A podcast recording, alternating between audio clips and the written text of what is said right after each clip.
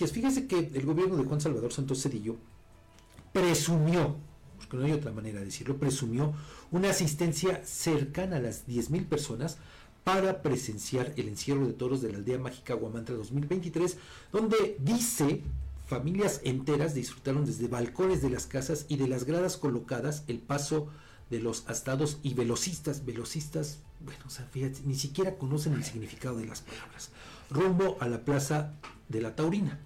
Sin embargo, fíjese, no ha informado a cuánto ascendieron los ingresos que registró el ayuntamiento eh, por las personas, de las personas por ocupar las gradas colocadas en el Parque Juárez ni en la calle Morelos, esquina con Allende.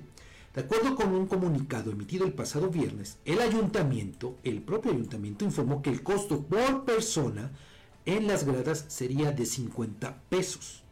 Lo que no se sabe es si para tener un control exacto del ingreso a las gradas se hicieron boletos foliados, ni la cantidad de los mismos, o si es que nada más el personal, como acostumbran, el personal del ayuntamiento, realizó el cobro de manera discrecional y sin registrar el monto recaudado. Le digo, algo muy de esta administración.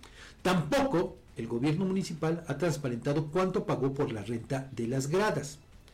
Al término del evento, que duró menos de dos minutos, el gobierno municipal reportó la participación de más de 700 corredores, aquí se aplica bien el término, en los 650 metros que recorrieron tres toros de Tepeyagualco y tres de Núñez del Olmo, que salieron del estacionamiento de Los Morales en la calle Zaragoza hasta llegar a la Plaza La Taurina Fernando de los Reyes El Callao. Sobre este punto, vecinos de Guamantla expresaron su indignación ante dicho evento taurino realizado el sábado en las calles de esta localidad, el cual consideran un derroche injustificado de recursos públicos.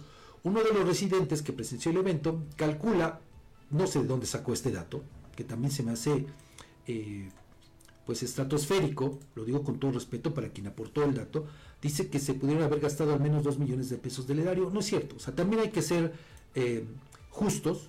No, no, no fueron 2 millones de pesos. Esa es una aberración. Lo digo con todo respeto para quien proporciona el dato. Pero, pues ante esto, los vecinos exigen al, al, ayuntamiento los siguientes documentos para transparentar el origen y destino de los recursos.